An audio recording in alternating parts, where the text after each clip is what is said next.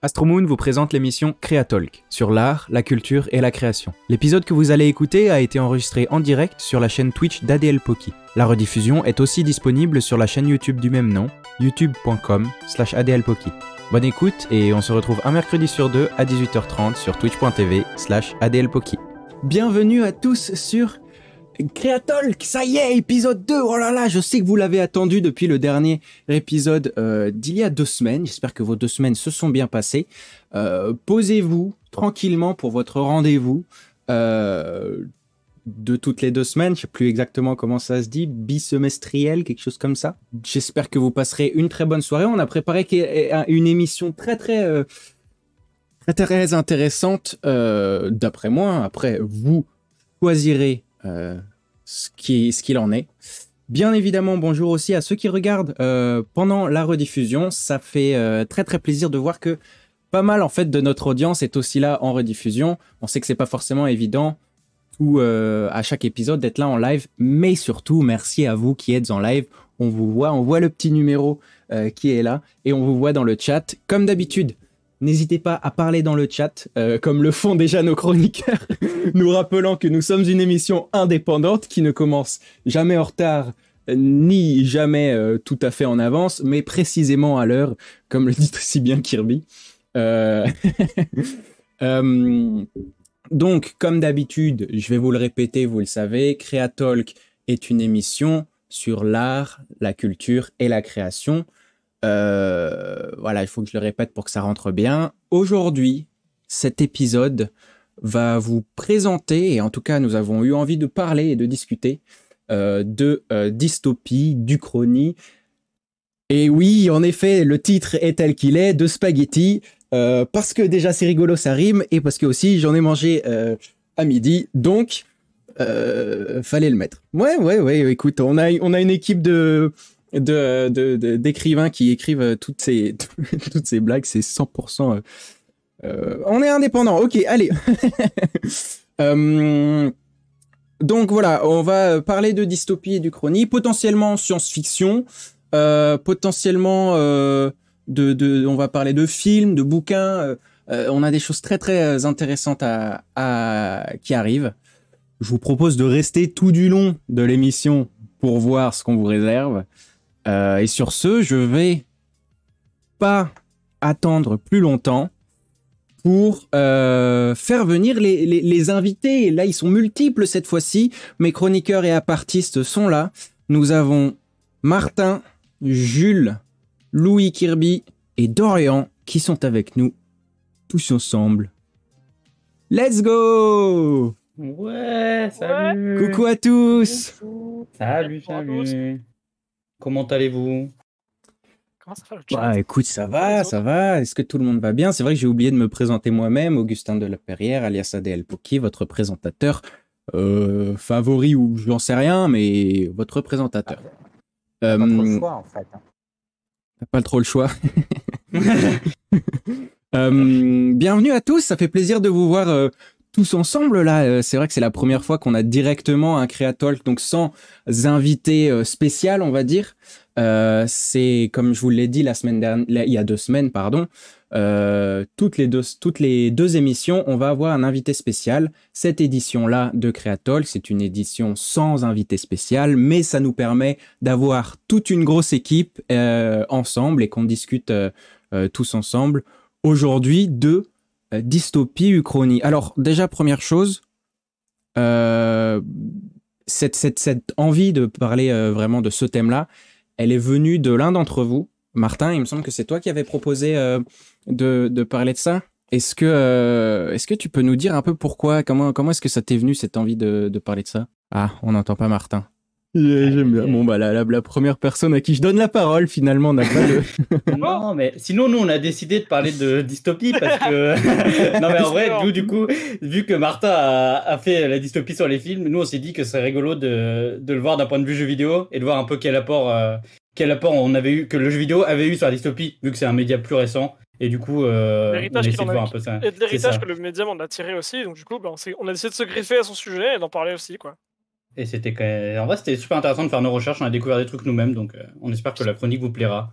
Ah, trop On bien. Bah, de fou, ouais, j'ai vu un petit peu ce qui avait été, ce qui avait été mis en place.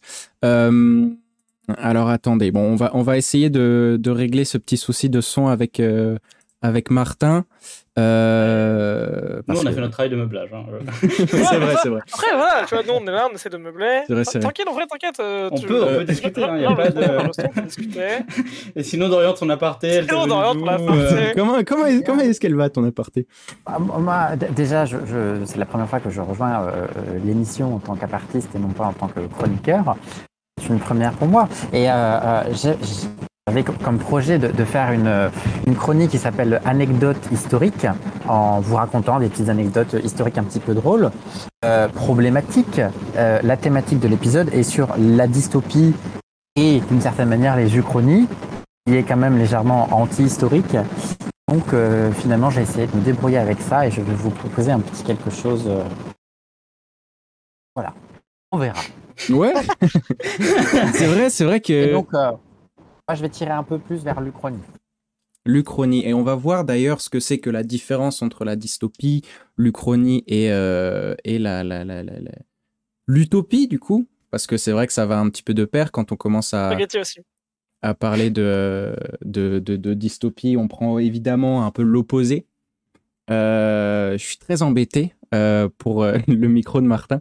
Je suis désolé, il va falloir qu'on il va falloir qu'on voit un petit peu avec, euh, avec Martin. Allô? Oui, ah, ah c'est bon, exceptionnel. C'était un, problème de contact, désolé. Exceptionnel, sauvé par, euh, par les techniciens de l'émission, bien sûr. Euh, merci. bravo, bravo. Merci d'ailleurs. Ceux qui travaillent dans l'ombre. travaillent dans l'ombre.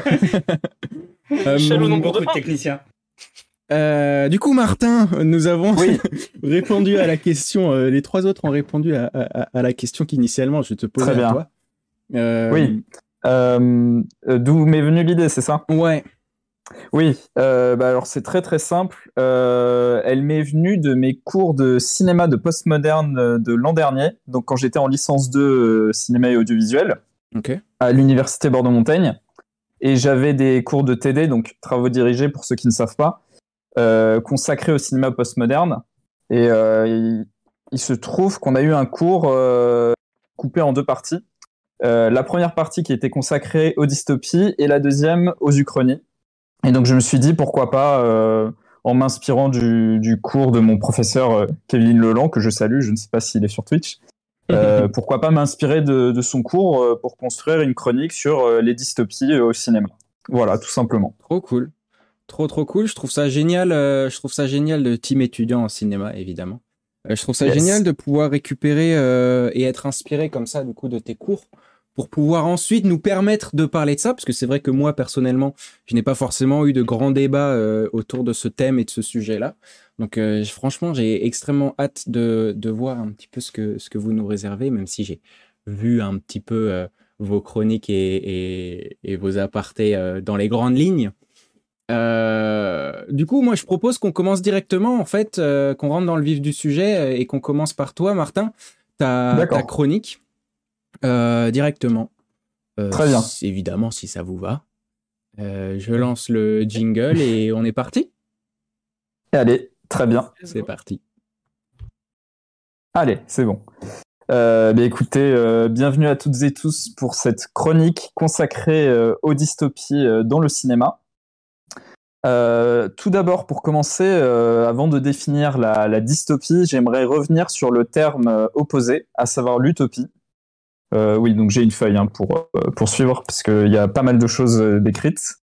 donc, d'après la définition du Larousse, l'utopie vient du grec ou, donc non, et topos, lieu, qui signifie le non-lieu. Donc l'utopie, c'est un terme qui a été créé par Thomas More, euh, qui était un saint catholique, un juriste, un historien, un philosophe, un humaniste, un théologien et enfin un homme politique anglais. Ça fait beaucoup de fonctions, ma foi.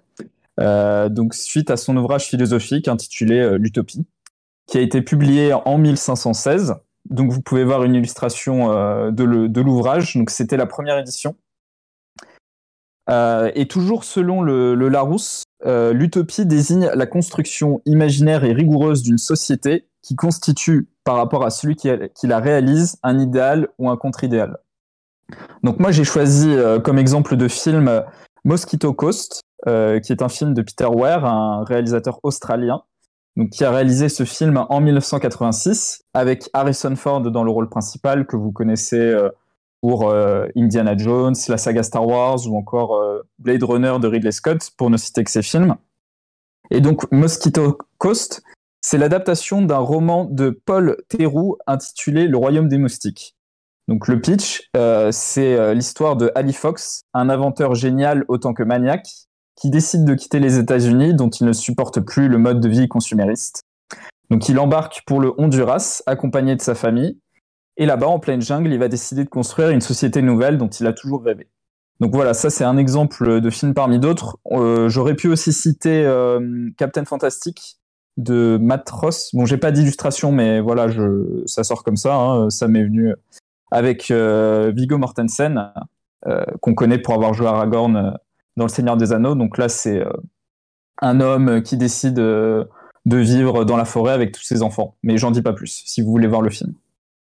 Maintenant, j'aimerais en venir donc au terme qui nous intéresse, qui donne son nom à la chronique, le terme de dystopie. Donc la dystopie, c'est un terme qui se compose du préfixe grec dis, difficile, mauvais, et du mot topos, endroit, lieu. Donc j'ai trouvé une définition euh, donnée par euh, Franck Lafont, qui est un, chercheur en, cinéma, qui a écrit un, ouvrage intitulé Dictionnaire du cinéma fantastique et de science-fiction, que je n'ai pas lu malheureusement, mais j'aimerais bien euh, me, le me, le procurer. Donc il dit ceci le premier usage du terme dystopie, sous sa forme originale anglaise dystopia, est attesté dans la bouche du parlementaire anglais John Stuart Mill au cours d'un débat à la Chambre des communes le 12 mars 1868, mais il ne se répand qu'à partir du XXe siècle, sous l'impulsion de Glenn Nigley et G. Max Patrick, chercheurs responsables d'une anthologie littéraire, un récit relevant de la dystopie que l'on désigne aussi parfois avec certaines nuances comme une utopie négative ou une contre-utopie, présente dans une société fictive où tout semble aller mal. Donc parmi les caractéristiques euh, que l'on retrouve dans l'univers des dystopies, il y a la privation des libertés individuelles, l'uniformisation de la pensée, une, idéologie dominante et imposée par un État totalitaire ou semblable à une dictature, et euh, un modèle spirituel ou vivant que le peuple doit respecter, voire vénérer. Donc là, vous avez une illustration que j'ai trouvée sur Internet euh, qui montre un monde euh, triste, dénué de vie, donc vraiment le contraire total de l'utopie, du monde idéal. donc les caractéristiques essentielles des dystopies, on les retrouve dans des livres comme Le meilleur des mondes de Aldous Huxley, Ravage de René Barjavel, Fahrenheit 451 de Ray Bradbury, qui a été adapté en, film par François Truffaut, donc euh, grand réalisateur français euh, euh, connu pour ses longs métrages de la nouvelle vague. Et également, on a un autre ouvrage de Philippe Cadic, Ubik. Donc Philippe Cadic qui a écrit aussi Blade Runner, qui a aussi été adapté au cinéma. Et un autre ouvrage qui est sans doute le plus connu dans cette catégorie, c'est 1984 de George Orwell, qui a été publié au Royaume-Uni en 1949 avec la fameuse formule Big Brother is watching you, qui fait référence euh, aux dirigeants de la société fictive de l'œuvre. Donc c'est une sorte de Adolf Hitler euh, des temps modernes, avec sa petite moustache et son regard fixe et glaçant. Et il se trouve que 1984 a connu une adaptation cinématographique. Donc voilà, Big Brother. Une adaptation cinématographique par Michael Redford en 1984, comme par hasard avec John Hurt dans le rôle du protagoniste Winston Smith. Donc 1984, qu'est-ce que ça raconte? Eh bien tout simplement, ça raconte les conséquences d'une catastrophe dévastatrice où le monde a été divisé en trois blocs. Donc en guerre permanente avec Estasia et Eurasia, Océania, donc euh, le monde fictif euh, de 1984, est dominé par un gouvernement totalitaire que dirige l'omniprésent Big Brother. Contrôlé au travers d'innombrables écrans, la vie de chacun y est misérable, notamment celle des prolétaires considérés comme des sous-hommes. Modeste employé au Miniver, le ministère de la Vérité, Winston Smith consigne secrètement ses réflexions dans un journal intime. Euh, donc euh, je n'ai pas vu le film, mais j'avais lu le livre il y a quelques années et c'était absolument remarquable. Et pour citer un autre film dans la même veine euh, de 1984, il y a également Brasil de Terry Gilliam, Donc Terry Gilliam qui est connu pour les Monty Python ou, l'armée des douze singes, autre film excellent dystopique. Donc réalisé en 1985 avec Jonathan Price dans le rôle principal qui s'inspire du personnage de Winston Smith de 1984. Donc c'est un film qui signe l'avènement du cinéma postmoderne. Donc pour faire bref, le cinéma postmoderne, c'est un cinéma du clin d'œil, de l'hommage, de la référence, voire de la parodie. Et dans ce cas précis, Brasil est une adaptation officieuse et un hommage à l'œuvre d'Orwell. Donc on raconte, euh, pardon, on suit l'histoire de Sam Laurie qui est euh, malheureux mais discipliné, euh, qui est prisonnier d'une ville tentaculaire et cauchemardesque, régie par l'hostilité de tous contre tous, la peur de l'État et la consommation. Il s'échappe en rêve chaque nuit du monde qu'il subit passivement le jour, au son de la douce rengaine qui donne son titre au film. Donc là, c'est une scène euh, de torture où justement euh, il est torturé par les médecins, on va dire totalitaires de cette société, qui lui lavent le cerveau pour qu'il ait une, une pensée unique, comme tous les habitants de la cité. Ensuite, on a une autre œuvre, donc cette fois un, comics, euh, tout d'abord, qui est V pour Vendetta, scénarisé par Alan Moore et dessiné par euh, Danny Lloyd, euh, David Lloyd, pardon, qui a été publié entre 1988 et 1990 et qui, a lui aussi connu une adaptation en film par James McTeague en 2006 avec Natalie Portman et Hugo Weaving dans les rôles principaux. Donc Londres au XXIe siècle, Evie Hammond ne veut rien oublier de l'homme qui lui sauva la vie et lui permit de dominer ses peurs les plus lointaines. Donc voilà V, le fameux justicier. Mais il fut un temps où elle n'aspirait qu'à l'anonymat pour échapper à une police secrète omnipotente. Comme tous ses concitoyens, trop vite soumis, elle acceptait que son pays ait perdu son âme et se soit donné en masse aux tyrans Sutler et à ses partisans. Une nuit, alors que deux gardiens de l'ordre s'apprêtaient à la violer dans une rue déserte, Evie vit surgir son libérateur et rien ne fut plus comme avant. Son apprentissage commença quelque part, quelques semaines plus tard pardon, sous la tutelle du mystérieux V. Donc, ce qui est intéressant dans, euh, dans ce film, c'est que l'on retrouve euh, une utilisation du postmoderne euh, via le casting. Donc, le comédien britannique John Hurt que vous voyez ici à l'écran, qui incarnait le protagoniste Winston Smith subissant la surveillance et le contrôle de Big Brother dans 1984, devient l'antagoniste du haut chancelier Adam Sutler, directement influencé par l'image de Big Brother dans V pour Vendetta, près de 22 ans plus tard. Un autre exemple euh, de dystopie au cinéma, c'est euh, Metropolis de Fritz Lang, donc un, très grand réalisateur allemand. Film réalisé en 1927, où on retrouve une esthétique verticale qui souligne un gouffre entre les classes sociales. Donc là, vous voyez une illustration euh, entre les, riches et les pauvres donc les ouvriers opprimés qui travaillent dans les souterrains de la métropole de l'an 2026 euh, et euh, qui assurent le bonheur des riches qui vivent dans les jardins suspendus de la ville. Et bien évidemment, un androïde euh, va se révolter et va mener les ouvriers vers cette révolte. Ensuite, on a, j'ai pas mal de films. Hein. on a un autre film qui s'appelle THX 1138 et donc avant sa célèbre saga Star Wars, euh, George Lucas a mis en scène ce film de science-fiction en 1971, euh, dans lequel on retrouve euh, entre autres Robert Duval, Donald Pleasance et Maggie McHomey dans les rôles principaux. Donc l'histoire se déroule au XXVe siècle, dans une cité souterraine qui ressemble à une termitière humaine où chacun s'identifie par un code de trois lettres et quatre chiffres. THX 1138 est un technicien tout à fait ordinaire travaillant sur une chaîne d'assemblage de policiers robots un jour, il commet pourtant un acte irréparable. Lui et sa compagne LUH 3147 font l'amour dans une société qui l'interdit formellement. Pour THX 1138, c'est désormais la prison qui l'attend. Et donc, dans un des extraits euh, que nous avions analysé avec euh, notre professeur euh, de postmoderne, nous suivions le protagoniste dans son quotidien au travail et la fin de sa journée. Donc le personnage rentre chez lui et va se confesser.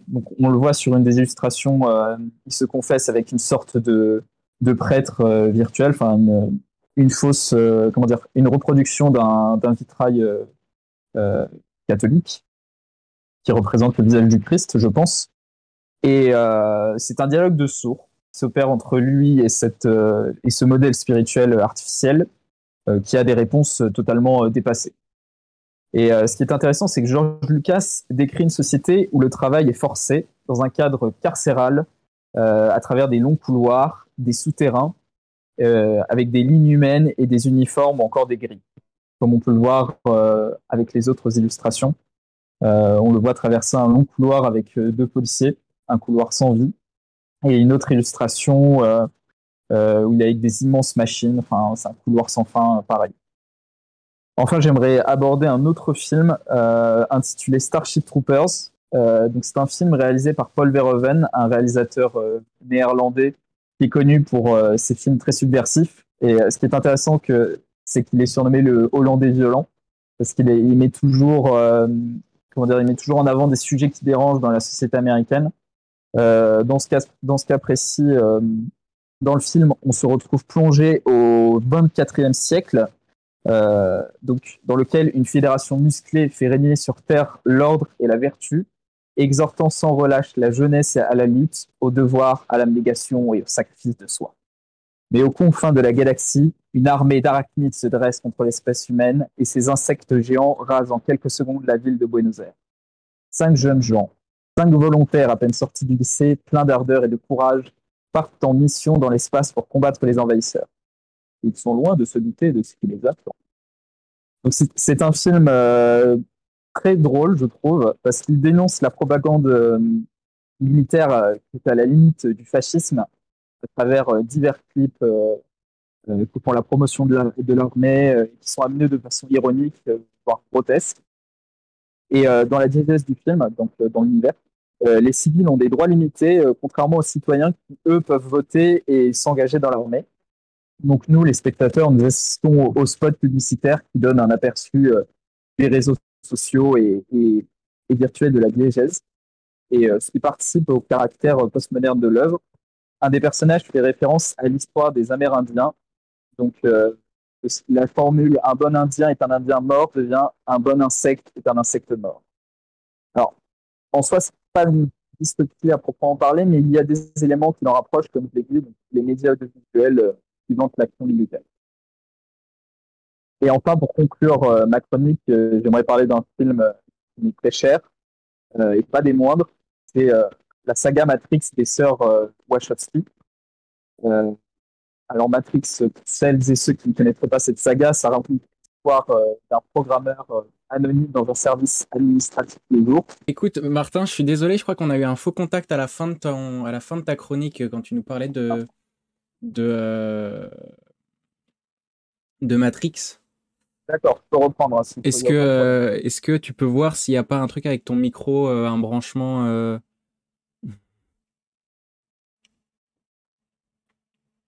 Allô? Ouais, ouais c'est beaucoup mieux pense que c'est juste la, ta, conclusion, je pense qu'il faudrait. Euh, D'accord. Ouais. Pas de problème. Alors je reprends sur Matrix, euh, qui est euh, la, conclusion de cette chronique. Donc là aussi, c'est un, très bon exemple de dystopie cinématographique. donc une saga réalisée par les sœurs Wachowski, s'étend de 1999 à 2021. donc il y a eu quatre films, dont le quatrième est sorti l'année dernière. Donc Matrix, ça raconte euh, l'histoire d'un programmeur anonyme qui est interprété par euh, Kenny Reeves, connu pour la saga euh, John Wick, pour citer des films récents. Donc c'est un programmeur anonyme dans un service administratif le jour, Thomas Anderson, qui devient Neo la nuit venue. Et donc sous le, pseudonyme de Neo, il est l'un des pirates les plus recherchés du cyberespace. Et à cheval entre deux mondes, Neo est assailli par d'étranges songes et des messages cryptés provenant d'un certain Morpheus. Celui-ci l'exhorte à aller au-delà des apparences et à trouver la réponse à la question qui hante constamment ses pensées qu'est-ce que la matrice? Nous suivons donc le parcours à mi-chemin entre le synthétique et le mystique de Néo, qui est l'esclave d'une société virtuelle, la matrice, et qui va s'affranchir de, cette condition pour en quelque sorte renaître dans le monde réel et devenir le sauveur de l'humanité euh, tant attendu afin de combattre l'oppression des machines et des agents, véritables despotes qui règnent sur cet univers factice. Donc ce qu'on peut constater, euh, comme vous le voyez euh, à l'image, c'est un contraste visuel saisissant entre le vert de la matrice, souligne le caractère euh, factice de cet univers si beau et si parfait en apparence. On voit que Neo est bien habillé, bien coiffé. et euh, le bleu sombre du monde réel qui, va- qui dévoile un univers post-apocalyptique euh, dévasté par la guerre qui fait rage entre les humains et les machines. Et donc on voit euh, Neo qui a un pullover, euh, je sais pas si c'est un pullover, enfin bref, un pull déchiré, le crâne rasé, euh, il a pas l'air très propre et euh, le, le cadre qui l'entoure n'a pas l'air non plus euh, euh, très sain, on va dire. Et bien, euh, pour ma part, euh, c'est tout pour moi. Merci de m'avoir écouté euh, pour cette chronique consacrée aux dystopies. Et si Oh. vous avez des questions, euh, n'hésitez pas. Ouais, trop trop bien. Merci. Bon voilà, désolé encore une fois pour euh, Y a pas de les problème. petits problèmes techniques. hein. Ça arrive, ça arrive. Clap clap dans le chat. Bravo, bravo. Et t'as Merci plein plein de gens qui te félicitent. En effet, c'était une, euh, une chronique super intéressante. Déjà, tu as réussi à nous mettre euh, vraiment le, le doigt sur euh, qu'est-ce que veut dire euh, dystopie, uchronie, euh, utopie, tout ça. Et ça, c'est franchement pas mal. Ça nous donne vraiment le, la piste sur laquelle on va, on va bien discuter aujourd'hui encore. Et surtout, c'est très intéressant de voir la, hum, les différences de dystopie qu'il y a dans le cinéma euh, aussi à travers le temps. En fait, c'est très marrant de voir euh, avec les illustrations que tu nous as mis, de voir les différences de colorimétrie, les différences d'ambiance qu'il peut y avoir en fonction des dystopies. Tu vas avoir euh, certains films que tu as cités qui vont être euh, avec bon, bah, des, grands couloirs blancs, comme tu le dis, des trucs Mm. très, très épurés, très Big Brother is watching you, quoi, bien, bien blanc, bien propre. Et puis au bout d'un moment, tu te retrouves avec un Matrix que j'ai vu dans le chat, vous, beaucoup, beaucoup d'entre vous appréciez, sauf le 4. Euh, Désolé. Ah, je, l'ai bien aimé pour le coup, le 4. Ah ouais? Je l'ai même Ouais. pas vu, tu vois. Je l'ai même pas vu. Mais donc ouais, dans, dans, dans ce Matrix où on a une, une dystopie beaucoup plus beaucoup plus dark, quoi, beaucoup beaucoup plus Mm, glauque et tout à sale. fait. Euh, Ouais, c'est du cyberpunk, ouais, je, je l'ai pas Mm. dit, mais oui, oui. Ça s'inspire beaucoup de, de Ghost in the Shell, euh, du japonais. euh, alors, j'ai oublié son nom. euh, L'auteur du manga, c'était Masamune Shiro, mais après, il y a eu le film de Mamoru Oshii. Et justement, les sœurs Wachowski se sont beaucoup inspirées de, de, Ghost in the Shell et aussi de Akira, je crois, de Katsuhiro Otomo. ok, mais Enfin, voilà, il y a, il y a une multitude de Ouais, références. c'est vrai que le Japon a beaucoup, beaucoup de d'œuvres qui sont, euh, qui sont dans, dans cette vibe-là. à croire Ouais. qu'ils ont, qui, qui, qui, qui pensent beaucoup au futur quand même. Euh, Mais euh, moi, voir un peu toutes ces différences de d'idées de dystopie, euh, certaines qui sont très propres, certaines qui sont très, très, très sales et, sombres, euh, ça me fait me poser une, question. Est-ce que, est-ce que vous savez, tous les quatre, là, si jamais il y a même si, bon, évidemment, on ne le souhaite pas, mais je sais que vous connaissez un petit peu, et puis même, il y a les exemples que nous a montré Martin, vous connaissez un petit peu euh, des films et des œuvres dans lesquelles il y a des, dysto- des, dystopies. Waouh, je vais réussir. Est-ce que il y a certaines dystopies que vous connaissez dans les, euh, que, que vous voudriez visiter? Pas forcément pour aller vivre, parce que bon, on le souhaite pas forcément, mais Ah, en vrai, dans l'idée, moi je pense Matrix, euh, ça doit être sympa de se balader dans la, la ville synthétique de Matrix. euh, Ouais. Le côté tout parfait. Si jamais, si jamais tu peux repartir après tranquille, Ouais, voilà. c'est cool, tu vois. La femme en robe rouge. T'es piégé dedans, c'est bon, c'est bah, c'est relou comme tout le monde, tu vois. Enfin, Ouais. oui, bien sûr. Mais à partir du moment où tu peux repartir, pourquoi pas, tu as une petite visite, en mode, oh, ouais, cool, c'est parfait. euh, ok. non, en vrai, dans ces cas-là, même la, la ville de Blade Runner, en vrai, elle est un peu cool. Hein. C'est vrai qu'elle est, elle est C'est très, vrai, très aussi, ouais. Elle est un peu cool, tu vois. Pareil, tu, tu restes pas, tu restes, tu restes quoi, le temps d'un week-end, quoi? J'ai envie de Ouais. dire, c'est- quoi, c'est super ouais. Instagram, pourquoi Blade Runner c'est- La pluie, euh, Ouais, la c'est pluie hyper Instagram, H24. elle fait notre- Pour le coup, il y a pas. Ah, c'est vrai qu'il faut prendre dans ses valises euh, un parapluie. Ouais. Oui. aller- Dorian, est-ce que tu saurais ou pas? Moi, euh, j'avoue, euh, au cinéma, euh, très bien. À visiter, euh, bon, euh, Ouais. les Pyrénées, c'est bien aussi. Hein. ah, peut-être Ouais, un petit peu moins de chance de mourir. C'est Ouais, vrai. clairement. parce que bon, généralement, le- le- le- la- durée de vie euh, moyenne des personnages dans les dystopies, euh, pas toujours très élevée. Hein. c'est vrai. Non, C'est vrai, vrai. C'est clair. Au, au pire, même dans, celle, même dans celle où tu risques pas forcément. Il y en a où tu risques pas forcément la mort, tu vois. Ouais, mais tu Ouais, risques Ouais, au rarement pire, des le trucs lavage cool. de cerveau, tu vois. Tu risques rarement Ouais. des trucs cool dans dystopie. c'est Au pire, le, pas au un pire, le lavage de cerveau, tu vois. Petit bon, lavage ça, de c'est- cerveau comme dans pas- Brésil, Ouais. un, une, C'est bon, ça. euh.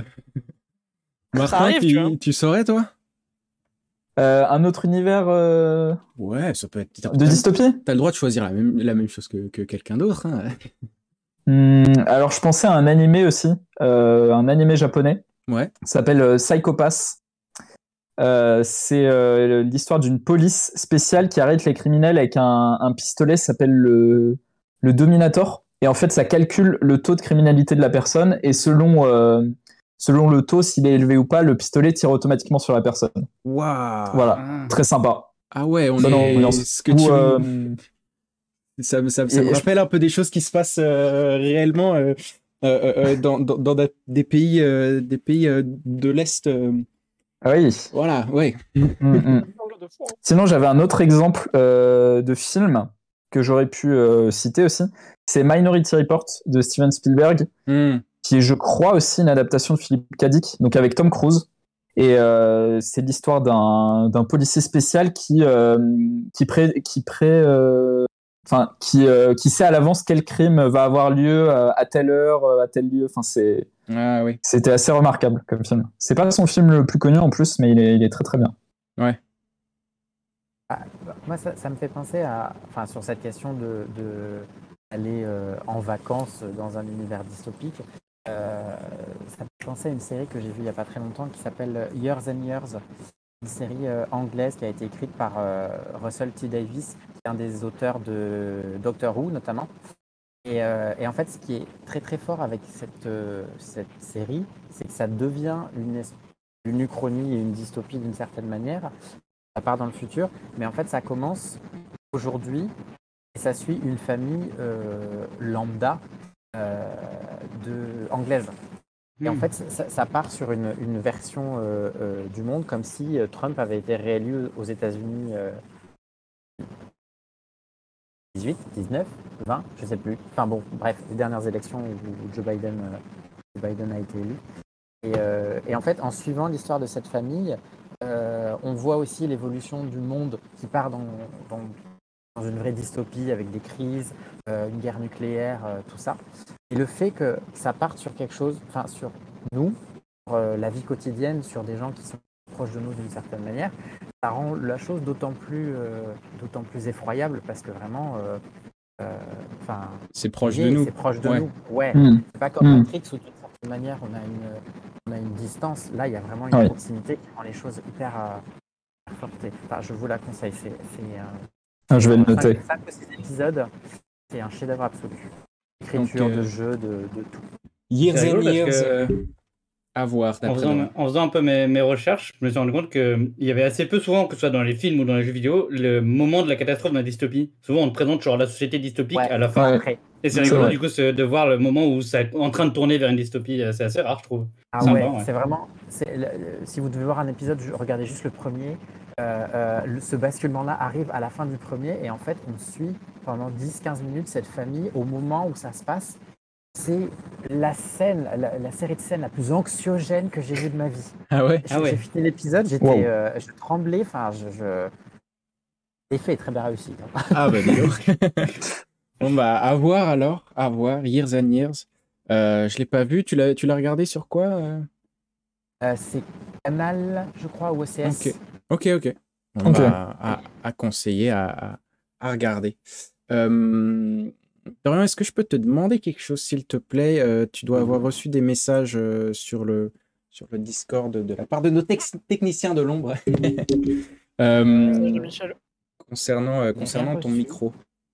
Ah, qu'est pas ça Moi, j'ai j'ai rien reçu de message. On a un petit, oui. euh, on a un petit grésillement euh, qui vient de, de ta part, c'est très étrange. Peut-être pareil, un, un problème de faux contact. Ou... Je, je- je vérifie. Est-ce que c'est mieux comme ça? Euh, Je, je joue avec le micro. Non, C'est précis. ouais, malheureusement. Ouais, on, a, on, a, on, a, on a déjà un contre-exemple de, euh, du, fait que, du, du fait que manifestement je ne connais pas son propre métier. étant donné que- En vrai, il y a, il y a un contre-exemple aux jeux vidéo qui ont, qui ont leur scène de, dysto- de- de mise en place de dystopie avec The Last of Us. Après, c'est assez commun vrai. dans les trucs de zombies. et Ah ouais. The World War Z le fait aussi avec le. En fait, avec le début, le début de l'apocalypse Ouais. zombie. Quoi. Ouais, c'est vrai. Ouais, ouais. Oui, mais, ça c'est plus n'empêche que post-apo que dystopique quoi. Ouais, mais c'est plus Ouais. ça. Ouais. voilà, il, il Enfin, la raison dans le fait de dire que c'est euh, que c'est rare. Généralement, c'est vrai que même dans tout ce qui est film, euh, film euh, science-fiction, tout ça, on rentre directement dans un univers et cet univers-là, on nous l'explique. C'est ça, Euh, mise en contexte, ouais, ouais, Voilà. tout à fait. On nous l'explique directement. Bon, bah voilà, on est dans ce monde-là. Euh, c'est ça, ça, ça les règles, mais on n'est pas dans cette évolution venant de euh, un truc, euh, un truc réel, quoi. Mmh. Est-ce que si jamais on arrive à, avoir le, petit souci de micro de, Dorian, est-ce que ça vous dirait qu'on passe à l'aparté de cette émission? Ouais. 6-12, test du micro, est-ce que c'est toujours aussi désagréable? Il y, a, y a toujours ce petit, euh, ce petit grésillement. Euh, c'est vrai que c'est un. Ah, mais tu sais quoi, Dorian C'est le, grésillement qu'on avait récupéré euh, la, première fois qu'on avait fait des tests. Alors, je peux faire une tentative de changement de casque, donc changement de micro. Bah. Ouais, je pense il il est juste là ce que je propose, c'est que pour ta partie, tu le fasses sans micro parce que quand il n'y a pas ton micro, on t'entend bien. Enfin, Je tu débranches ton micro. casque. Tu vois ce que je veux dire? D'accord. Et ensuite, euh, et Je- ensuite on verra. Je fais ça. Voilà. Euh, Et au ensuite, pire, j'arrêterai de parler, c'est pas grave. De toute façon, je dis pas des trucs intéressants. Voilà, c'est la, technologie te censure en fait. C'est Big Brother, c'est Big Brother. Ah, tu parles de. Ça On te connaît, forcément Trump intéressant. Arrête, arrête. euh, Ah, on nous surveille. Aïe, aïe, aïe. Mhm. Eh bien, écoutez, sur ce, si la technologie veut bien que nous le fassions, nous allons passer à l'aparté euh, présenté par Dorian. Qui, euh, qui, euh, qui, a, qui a un nom, qui a un nom depuis, depuis euh, 10 minutes avant le live. Il me semble. Voyage en mer, c'est ça? Voilà. Ah, alors du coup, on n'a plus, ton- on n'a plus de son du tout. vérifie, euh, vérifie ton entrée son. euh.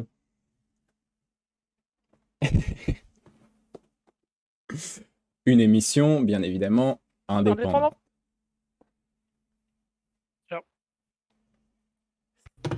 Euh. Les étagères sont montées de nos côtés. euh, ça devient euh, complexe. Le meublage, le meublage devient un peu Après, euh, compliqué. T'as bien resté une table quelque part, on, peut, on peut trouver un petit table à visser, une Un, connerie. euh, un truc, c'est une table de chevet, je sais pas, quelque chose. quoi. Quand est-ce que, quand est-ce que, tiens, si, allez, c'est bon. Quand est-ce que vous, avez- et si vous vous souvenez, euh, quand est-ce que c'était la première fois où vous avez euh, eu un, un premier contact avec euh, une dystopie en tant qu'œuvre, euh, type film, bouquin, euh, savez ou pas Alors, c'était moi, Oh. je pense pas que ce soit le premier contact, mais le premier truc dont je me souviens, c'est d'avoir lu euh, 1984 en vrai. Ouais. Euh, ouais. Que j'ai dû, lire genre au lycée, c'est pour ça que c'est probablement pas le premier contact, mais je pense que c'est la première œuvre dystopique que j'ai rencontrée et que j'ai intellectualisé quoi. Et pour le coup, c'est un Mm. truc qui, j'ai l'impression, a bercé tous les livres et films dystopiques. Donc euh, c'est pas mal d'avoir entré, être rentré par là, j'ai Ouais. l'impression. Ouais, c'est vrai que c'est un, c'est un gros, gros, gros. Euh, c'est un, premier bouquin qui marque euh, un peu toutes les dystopies, ça c'est vrai. Tu as raison. Mm. On a euh, toujours pas euh, résolu le souci euh, de micro. Euh, Euh, ça va même là, on t'entend pas. Qu'est-ce qui. Ah, je sais. Fais CTRL R sur Discord. Voilà, il va disparaître un instant Il Et, a euh, disparu. Et il va revenir. Euh, qu'il a oblitéré dedans. Martin, Kirby, vous, euh, vous sauriez?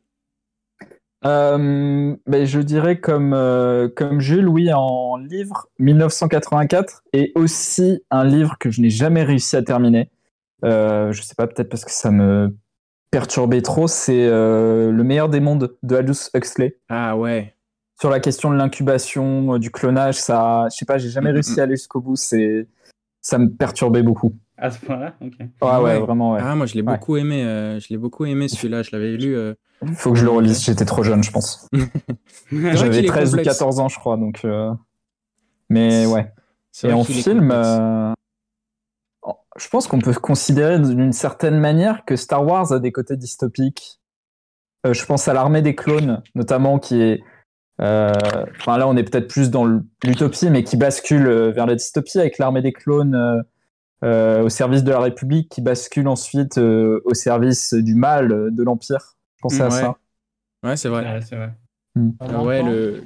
C'est bon, on te, on te On réentend. euh, ouais. euh, bon, malheureusement, on a toujours le grésillement. Euh, euh. Mais c'est vrai, euh, le, le- le meilleur des mondes, euh, Aldous Huxley, on est pareil, on est en train de commencer à avoir un peu des, des, des débuts de ça euh, avec les, comment est-ce que ça s'appelle, les, les, les choix euh, des naissances. euh, Hmm, tout à fait. euh, je sais plus exactement où ils commencent à faire ça. L'eugénisme, voilà, merci. Dorian toujours là pour m'aider avec mon vocabulaire.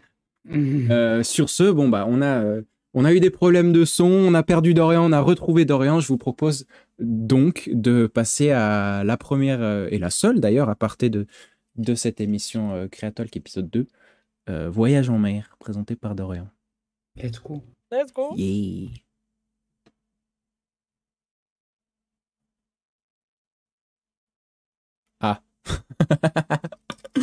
Je n'ai pas mis. Je n'ai pas mis à, à jour le titre de la partie. Donc il y avait écrit Dorian Dorian. Euh... Aparté voyage en mer. Pas grave. C'est à toi. Indépendant. 3 août 1492. Le soleil s'est levé ce matin et j'ai contemplé mon avenir à l'horizon. Le port de Palos de la Frontera fourmillait de vie depuis l'aube. Notre expédition serait prête à l'heure. Il n'aurait pu en être autrement tant les moyens matériels et les efforts humains mis en œuvre ont été importants. Je n'ai moi-même pas fermé l'œil de la nuit que j'ai passé à revoir les itinéraires, les provisions en stock. Tout a déjà été calculé mille fois, mais je n'ai pu empêcher de m'y replonger, tant l'impatience et l'enjeu sont grands. Le monde va changer, je le sens. 7 septembre 1492. Nous reprenons la mer après un mois d'escale à Las Palmas de Grande Canaria. Désormais, notre expédition s'élance vers les mers inconnues de l'Ouest. Porté par le vent des alizés, le chemin vers les Indes s'ouvre alors que la poupe de nos navires fend les vagues. L'écume danse, les voiles claquent, les cordages chantent. Le monde s'ouvre à nous. 25 septembre 1492. Pinzon a perdu une terre, mais personne n'a pu confirmer ses dires. Était-ce un message divin? Était-ce la folie qui s'empare des hommes après une semaine d'immobilité sur l'eau? Le vent se remet à souffler ce soir, lui qui nous a abandonnés pendant trop longtemps. Mon équipage en a souffert, mais l'espoir est toujours aussi vivace en mon cœur. 10 octobre 1492. Nous avons frôlé la mutinerie. Nos ressources s'amenuisent dangereusement, mais j'ai réussi à rétablir l'ordre. La mer et ses tourments savent rendre fous même les plus aguerris des navigateurs. Mais ma volonté n'a pas de limite. Je trouverai les Indes, dussé-je y laisser la vie de mon équipage. 12 octobre 1492. On vient de me réveiller. Il est 2 heures du matin. La Terre est en vue. Nous accosterons demain dans l'archipel du Japon si mes calculs sont exacts. 13 octobre 1492. Il ne s'agissait finalement que d'un banc de sable et de quelques arbres. Nous n'avons trouvé aucune nourriture, aucune eau potable. Je ne sais ce qui est le pire, la destination qui ne vient jamais ou celle qui ne tient pas ses promesses. 28 octobre 1492. Nous avons repris la mer. Aucune terre en vue depuis l'îlot décevant. Les rations s'amenuisent. Ce matin, nous avons trouvé un marin pendu dans les haubans. 8 novembre. Trois jours que nous sommes dans la tempête. Nous avons perdu de vue la Pinta et la Nina. Une douzaine de marins sont passés par-dessus bord sous l'effet du vent et des flots. Je repense à mon gène natal. 15 novembre, ou 16 peut-être. Je ne quitte plus mon épée. J'ai dû égorger hier Pinson qui discutait mes ordres. Tout le monde devient fou. Je suis le seul à garder mes esprits. Je me le dois. Début décembre. La nuit ne nous offre plus d'étoiles pour nous repérer. Aucun moyen de savoir dans quelle direction nous allons. Je prie sans arrêt. Une terre. Mon navire pour une terre. Décembre toujours, sans doute entre le 21 et le 34. Le courant s'accélère sous notre navire. Pourtant, le vent est toujours aussi faible. Nous ne sommes plus que quatre à bord. Nous ne nous parlons plus. Je ne quitte pas ma cabine. L'espoir n'est même plus un souvenir. L'espoir n'est plus qu'un regret. Date inconnue. Je suis seul sur le navire. Mon équipage a disparu. Sans doute se sont-ils jetés par-dessus bord. Je les comprends. Nous ne reverrons jamais l'Espagne. Nous n'atteindrons jamais les Indes. Mais pourquoi? Pourquoi continuer? Je l'ignore, mais je reste. Je passe mes nuits à observer le ciel vide de la moindre étoile. Date inconnue. J'ai dû jeter mon épée à la mer et tout ce qu'il y avait de tranchant sur le navire. Je ne veux aucune tentation de mettre fin à mes jours. Je n'ai même plus faim. Je bois à peine. Je passe mon temps à observer le ciel sans nuages le jour sans étoiles la nuit. Le navire vogue toujours de lui-même vers la seule destination qui me reste à découvrir, le dernier des voyages, celui auquel chaque marin est préparé, mais le seul dont il est sûr de ne pas revenir. La peur et l'espoir n'existent plus, seul reste le calme et l'abandon. Date inconnue. J'entends comme un vacarme au loin. Peut-être est-ce mon esprit perdu, peut-être est-ce le murmure de la mort qui approche, peut-être est-ce le rire des esprits de l'océan qui se moquent de moi, qu'il rit. Cela m'est égal. Je n'ai plus d'ego, je me dissous lentement dans la certitude que bien qu'encore en vie, je suis mort désormais. Date inconnue. Le vacarme est de plus en plus fort. Je sais désormais que ce n'est pas mon esprit qui se joue de moi. Je dois survivre. Je dois savoir de quoi il s'agit avant de mourir. Date inconnue. Je la vois. Enfin, ça y est, la source du vacarme. J'y arriverai très vite. Mon navire ne cesse d'accélérer. Les flots qui se penchent, qui filent vers l'avant, qui tombent et puis plus rien. Rien au-delà, seulement le vide. Je la vois enfin, celle que je ne pensais pas chercher, celle dont la vue m'émeut au-delà de ce que je pensais possible. Je me tiens debout sur le pont de mon navire en ruine, le cœur battant alors qu'il vit ses derniers instants. La fin des voyages, la fin du monde. Le navire accélère encore, je n'ose pas cligner des yeux, de peur d'en perdre une miette. Le navire penche, il craque, se brise sous la force des flots. Je me sens partir en avant et puis enfin, elle est là. J'en pleure de soulagement.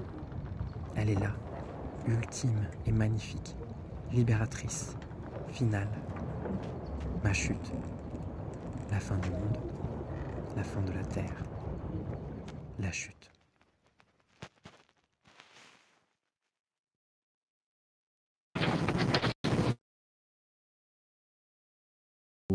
Wow, wow, wow.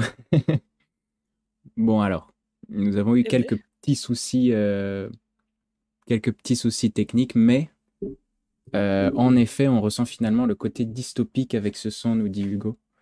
Euh, on a envie d'applaudir, en effet. Bravo, bravo, bravo.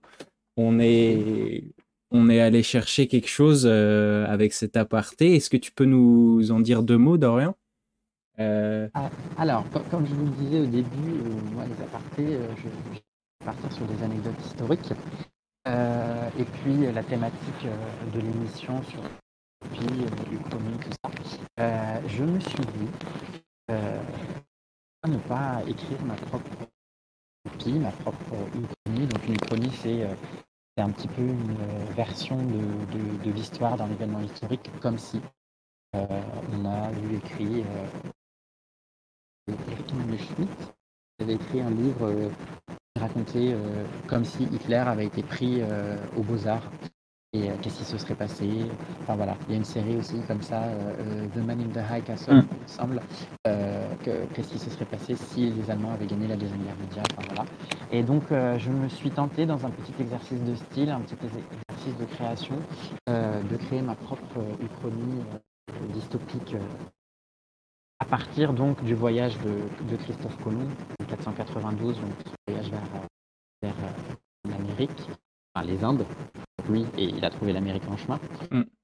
que vous l'aurez reconnu. Et puis je me suis dit, en fait, euh, qu'est-ce qui se serait passé si jamais euh, il n'avait pas trouvé l'Amérique et si en fait l'Amérique n'existait pas, et si en fait la Terre était plate et qu'il arrivait au bord du monde et qu'il tombait. Donc de base, dans ma tête, j'étais parti en me disant ouais, ça va être drôle, tout ça, je vais essayer de rendre ça drôle. Et puis euh, l'inspiration euh, faisant et euh, les névroses ressortant, euh, finalement c'est devenu glauque. Mais, euh, mais voilà, une petite aparté euh, sympathique dans, le, dans la thématique. hein. De toute façon, les dystopies sont rarement, euh, rarement drôles. Oui, c'est vrai, c'est euh, Oui. Noisette qui On disait peut le ça. dire, oui. C'est Noisette qui disait ça au, au début du live pendant la chronique de Martin. En effet, c'est souvent les dystopies ne sont pas très très drôles. Euh, mais euh, en tout cas, ça m'a fait trop trop plaisir de t'entendre sur euh, une écriture que, que tu as que tu as réalisée. Parce que c'est vrai que euh, donc moi je, je sais tes talents d'écrivain et ça fait plaisir aussi de pouvoir les, les faire euh, entendre euh, aux gens qui sont là évidemment sur le chat et aussi il faut s'en souvenir euh, pendant la rediffusion. J'ai trouvé ça, euh, même malgré le, le- le problème technique, en effet, comme dit Kirby, euh, euh, ça, tu nous emportes en fait. Mm. Tu nous emportes dans, dans quelque chose et dans une image. euh, tu as donné, tu as donné une raison euh, pour les, les, les platistes euh, d'y croire encore plus. Euh, Pardon théorie platiste? Ok, bizarre. ils vont peut-être utiliser ces clips pour euh, prouver leur. euh, Putain. Euh, Non, je pas pas ça. signer pour ça. Sauf que non, non, attention, Je tiens à c'est une dire, uchronie. petite ligne à la fin du film, euh, tout événement historique ou personnage réel, de machin, de truc, euh, en fait, euh, c'est de la fiction. hein. Attention, attention, les platistes. Non, euh, c'est ouais, c'est c'est- c'est génial. Ça fait plaisir aussi de- d'entendre euh, un nouveau type d'aparté. C'est vrai que petit à petit, nous allons tous découvrir, euh, nous allons tous découvrir euh, des, des apartés différentes proposées par différents créatalkers qui vont arriver petit à petit. Euh, C'était euh, un premier essai de la part de Dorian et je pense que tu pourras évidemment t'y remettre avec plaisir. En tout cas, ça a bien plu aux, aux gens, aux gens en direct et je l'espère, ça plaira, mais je le pense aux gens en, rediffusion. Absolument, absolument ravi. Et puis bon, bah, je sais pas si on l'a entendu, mais c'est vrai que Dorian, euh, deux minutes avant le live, m'a demandé si on pouvait mettre une ambiance un peu, euh, un peu bateau, euh, eau, de, eau de mer, euh, tout ça. J'ai essayé. j'ai essayé. La, la technique étant, euh, j'ai essayé. Euh. On est indépendant. hein. oui, on est indépendant. On est On est indépendant. indépendant et euh, pas payé. c'est trop cool, en vrai. C'est quand même trop cool. Ouais, ouais, ouais. Bah. S'il y a un riche, euh, a un riche auditeur euh, sur Twitch, euh, En mécène. sa fortune, Ouais, ça sera en mécène, pour nous, au moins pour nous acheter des micros. C'est ça, du matériel, euh, juste au moins du matériel, de prise de son, quoi. Micro, petite caméra, ça pourrait être bien. Euh.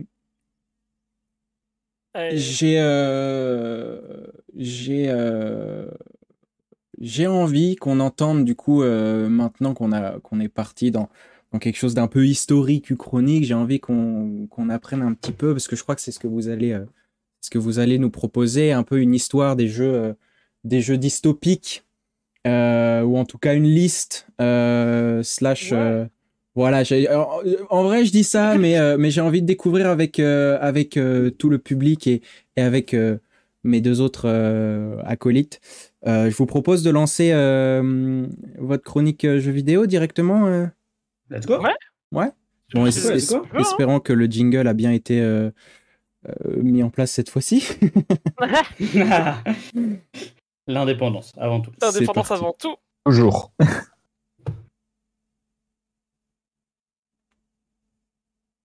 Ouais. Ouais, le Let's go. c'est nous. Bonjour, bienvenue sur Ouais le JV, la chronique numéro 2 On va sur les on va- dystopies. les dystopies. Dystopie dans le jeu vidéo. Voilà. Allez, c'est bon. La blague est faite. maintenant que la blague est faite. euh, Personne bah, l'avait faite depuis le début, je suis déçu, c'est Non, parti. vraiment, en vrai, je comprends pas que personne ne l'ait fait avant nous. Genre. Allez, Ouais, dystopie, c'est rigolo, quoi. let's go. Euh, mais du coup, bonjour, comme, on a, comme il l'a dit. Euh, Euh, nous, on veut savoir comment vous allez. Est-ce que vous êtes bien installé Un peu chill là On est si vous kiffez tranquille. le live, n'hésitez pas à dire dans le chat hein, si vous kiffez le live, évidemment. N'hésitez pas à dire Stoppy chat- surtout. Le chat est là pour ça, quoi. Et surtout, N'hésitez- n'hésitez pas à dire Stoppy. Parce que Voilà. c'est évidemment la meilleure blague de cette chronique. Il y en aura d'autres, mais c'est la meilleure. Allez, Mais c'est évidemment la meilleure. c'est parti. Alors, petite chose, petite chose que je, que je viens de tease sans faire exprès. Euh, parce que parce que parce que parce que voilà quoi, pas fait exprès. Euh, en fait, en faisant des recherches sur cette chronique, on a euh, on a on est juste tombé sur un truc assez exceptionnel. Parce que du coup, on faisait des recherches aussi sur les sur les, les jeux qui existent, les- les jeux dystopiques existants. Quoi. On a trouvé un truc qui s'appelle Kanye Quest 3030, qui est euh, ce qu'on appelle une anomalie dans ce monde. qui est, qui est vraiment quelque chose qui, de- de- à mon sens, ne devrait pas forcément exister. Qui Ah si, si, si. C'est magnifique que ça existe. Ouais, quand, en fait, il y a d'excellentes raisons en fait, que ça existe, c'est que le jeu vidéo, en fait, quasiment tout le monde peut en faire, et c'est vraiment rigolo. Et en fait, un- pour- juste pour, on, a- on avait besoin d'en parler en voyant, en voyant ça, et en, en voulant- on avait besoin de le montrer. Montrer cette, montrer cette dinguerie, c'est juste quelque chose que- qu'a fait quelqu'un un jour sur, euh, sur RPG Maker, qui est un moteur, qui est un moteur achetable, un moteur de jeu vidéo, pour, faire pour, faire, pour créer des jeux qui est achetable pour pas très cher. Et qui est assez simple à prendre en main en fait. Donc il y a plein de gens qui font des trucs dessus. euh. Celle qui a été utilisée pour, ce- pour, le, pour la personne, par la personne qui a fait la, la Zika Kami- le jeu, la Zika Mixtape, pour ceux qui auront la référence. C'est RPG Maker, hein, voilà, ça servi aussi à ça. et, euh, et, en fait, on a, juste, on a trouvé ça, on a trouvé que c'était un jeu qui parlait de Kanye West, qui, quand il sort ses poubelles, se retrouve téléporté dans un isekai en 3030 pour, pour, aller, pour aller taper d'autres rappeurs et devenir le roi, des rap le roi du monde et des rappeurs. C'est ça, il se téléporté dans un monde dystopique de rappeurs, euh, il y a des de Tupac, euh, c'est très très bien. C'est exceptionnel, c'est immonde, c'est trop bien. il, y a tout là-dedans, il y a tellement tout là-dedans que Kanye West avait, avait, quand même pris le temps d'interdire la, sortie officielle du jeu ainsi que, le, ainsi que son obtention d'une licence pour être, pour être publié. donc quand on même. Rappelle, on rappelle que c'est un petit truc sur internet pour une blague, hein, donc la gueule du titre. en vrai, c'est aussi lié, a priori, dans nos recherches qu'on a vu très vite, c'est que c'est aussi lié à un culte. Enfin bref, c'est bizarre. Mais. bon, on vous laissera faire vos recherches vous-même. On en a assez parlé. Voilà, c'est aussi un culte qui s'appelle l'ascension, c'est bizarre. Bref, on va passer à autre chose, on va passer au vrai, au vrai camp cette chronique. Et on va commencer par parler euh, de, la, de la surabondance des dystopies euh, dans le jeu vidéo. Parce que euh, dans le jeu vidéo, nous, c'est notre métier, c'est ce qu'on connaît, c'est ce à quoi on joue tous les jours, et vous aussi, vous y jouez, j'en suis sûr.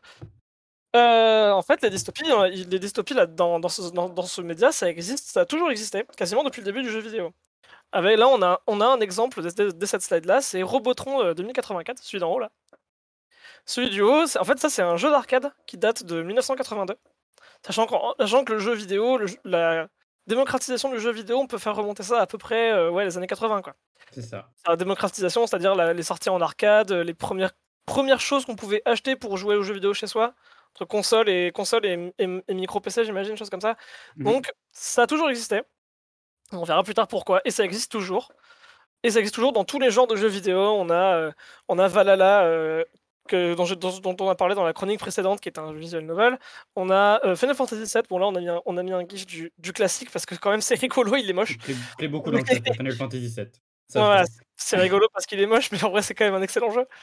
Et en vrai, le remake est bien aussi. Et on a parlé de on avait quand même cité Cyberpunk, qui est, euh, qui est une référence, quoi, du genre. Et qui est surtout dans toutes nos slides. Et surtout dans littéralement toutes, mes, chroniques, et en vrai, c'est normal. Parce que je dis quelque chose avec ce jeu.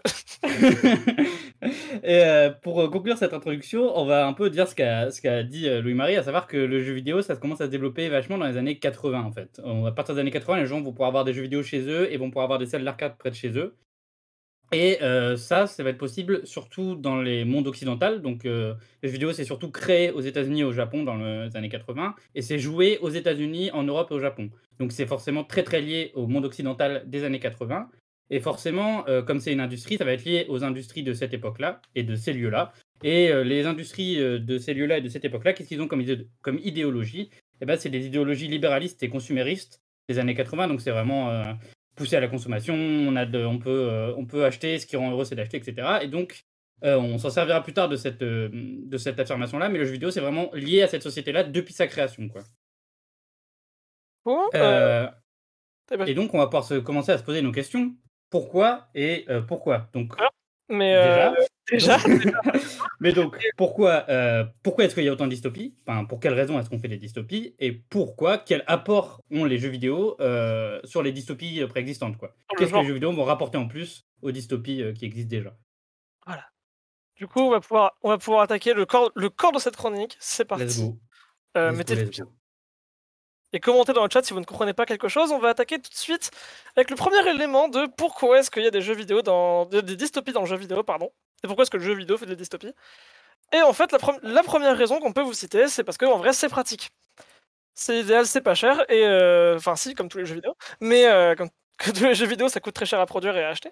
Mais euh, c'est en fait le, dystopie dans le, genre dystopie qui est très, est très pratique pour créer, pour créer des mondes en fait. C'est comment ça s'appelle?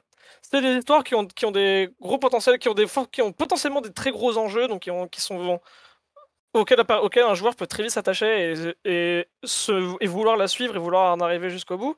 C'est mmh. assez facile d'en dégager des gentils et des méchants pour avoir, une, pour avoir un scénario. Euh, un scénario classique, c'est des choses. En fait, c'est un genre qui est très, qui est suffisamment codifié et suffisamment, qui a eu suffisamment d'itérations dans tous les médias existants pour que en fait, maintenant, quand on présente, quand on dit à quelqu'un, ça, ça, c'est ce jeu-là ou ce film-là, ça se passe dans une dystopie, il est, il est la référence assez vite.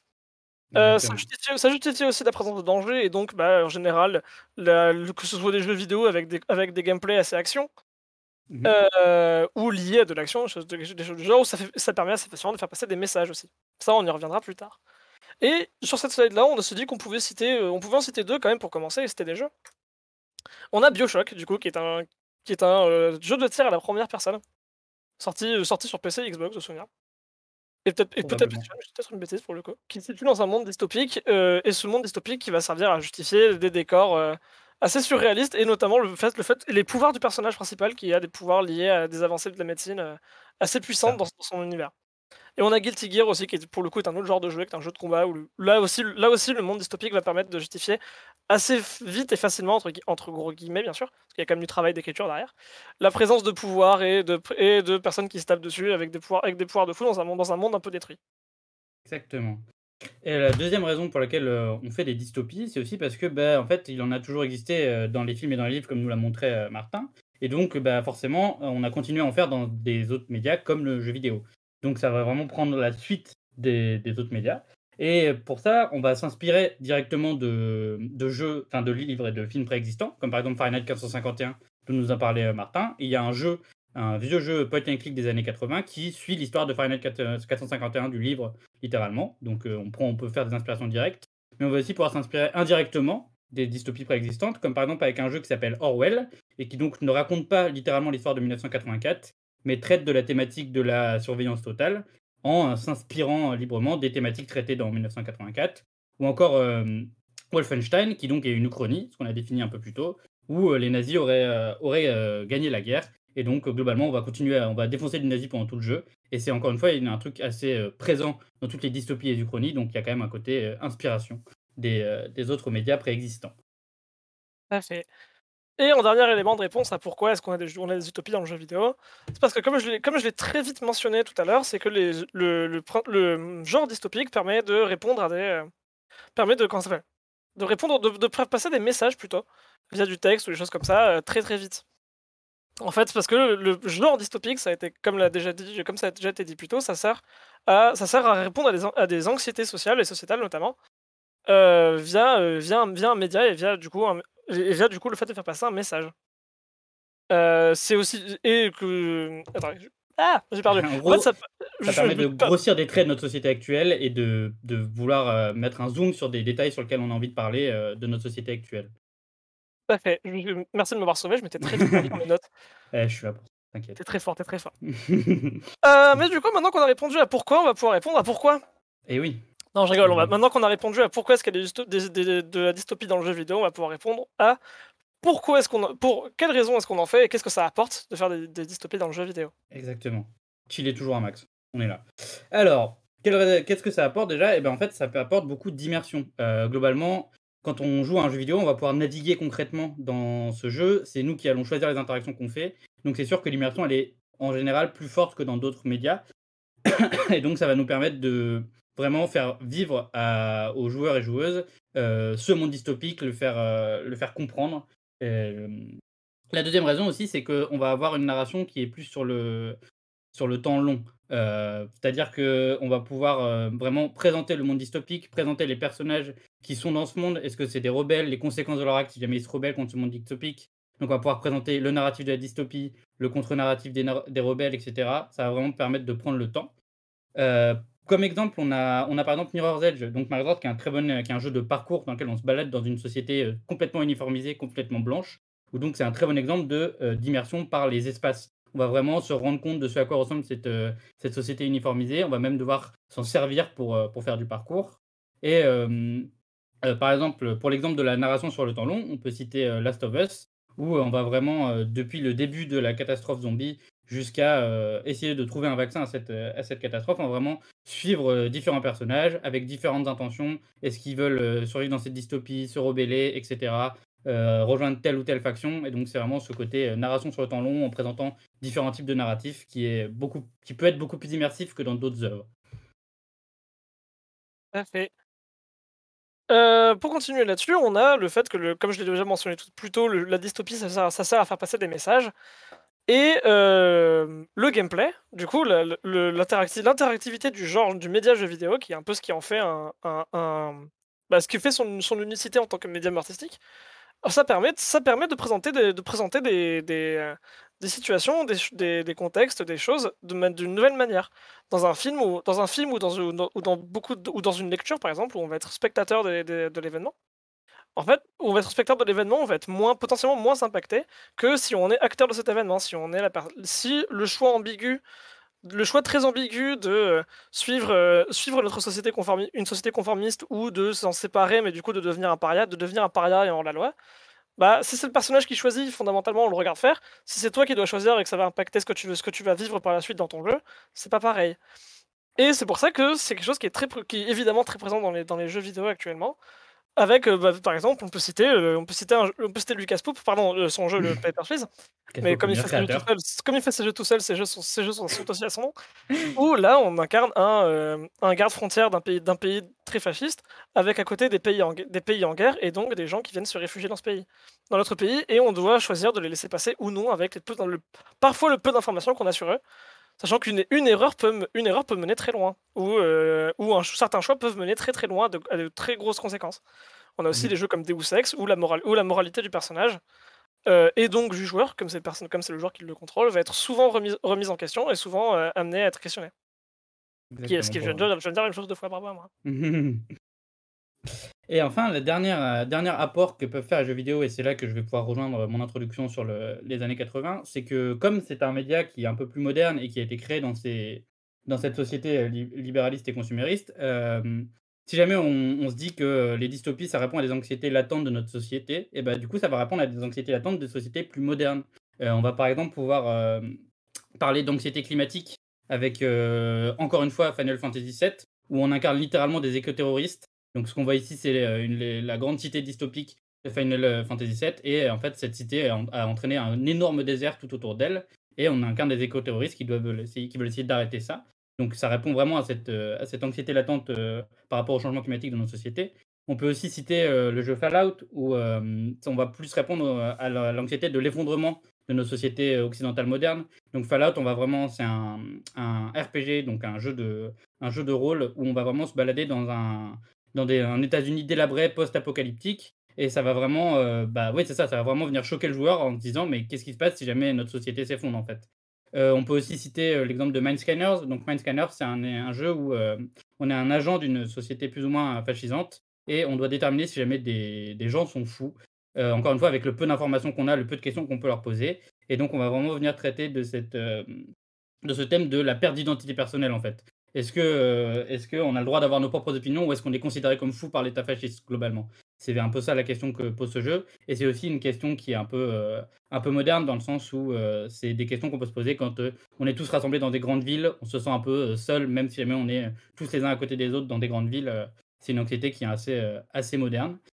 Et alors, on peut citer un dernier jeu aussi qui va rejoindre l'anxiété climatique, puisque bon, bah, c'est quand même une anxiété assez forte. C'est le jeu Frostpunk, où des volcans ont provoqué un hiver climatique et on doit gérer une, euh, une micro-société qui doit, qui, doit, qui doit survivre à cet euh, hiver volcanique à moins 40 degrés. Et euh, du coup, ça vient forcément poser des questions aux joueurs sur mais comment ça va se passer avec les changements climatiques à venir? Qu'est-ce qu'on qu'est-ce va devenir en fait? Est-ce que ça va être gérable Et donc, ça vient aussi répondre à cette anxiété-là, un peu comme Final Fantasy VII.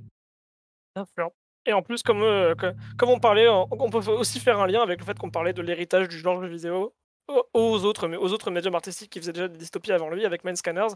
Je sais plus, je, je vais oublier le nom du film dont, parle, dont, parlait, euh, dont parlait Martin tout à l'heure, mais le film Euh, avec les médecins. Brésil, voilà, avec les médecins qui viennent te, qui viennent te, te torturer et te faire- potentiellement te faire perdre tes souvenirs, etc. Si tu n- si tu n'es pas, si tu n'es pas conforme, du coup. Hop, les thèmes récurrents dans les dystopies qui se reprennent avec des, des traitements nouveaux, quoi. C'est ça. C'est ça, c'est ça. Mais du coup, parce qu'au mine de rien, on a dit beaucoup de choses. euh, on va pouvoir en tirer une petite conclusion, comme ça vous partez, comme ça vous, vous partez moins bête, On et vous partez en sachant de choses et bordel. potentiellement avec l'envie de jouer à de nouveaux jeux. Exactement. Parce que globalement, les jeux qu'on a cités, ils sont bien, vous pouvez y aller.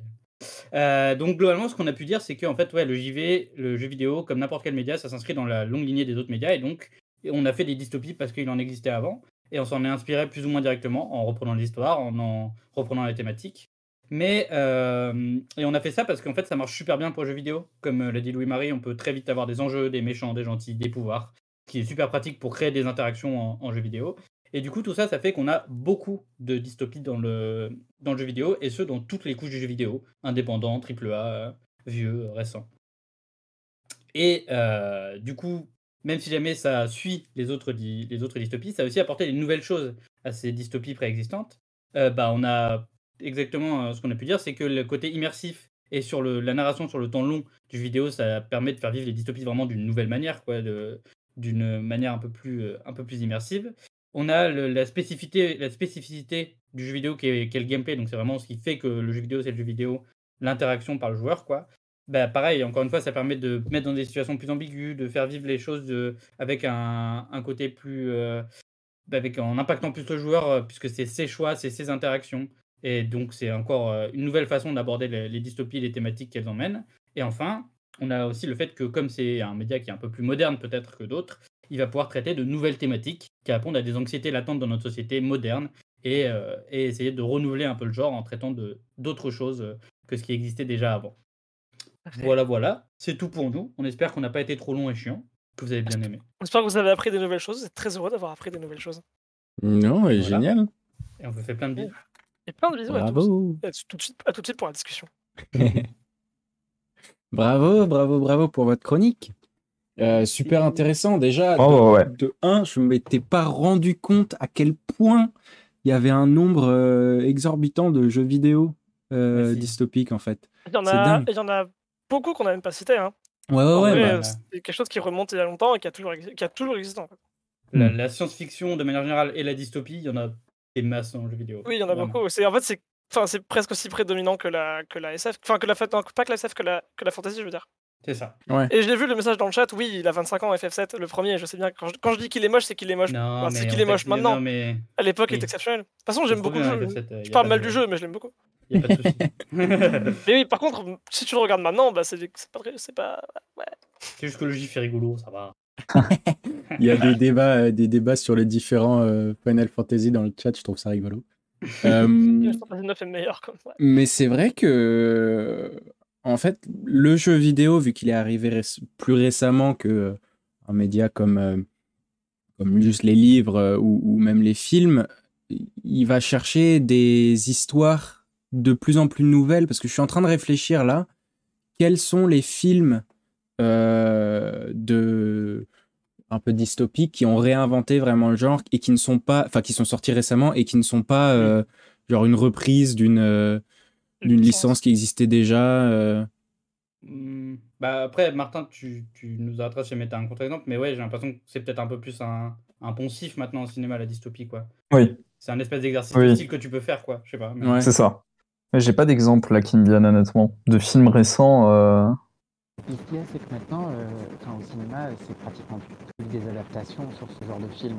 Euh, ça. On va pas avoir euh, un scénario original sur euh, un grand film de science-fiction dystopique euh, comme on peut avoir aux jeux vidéo.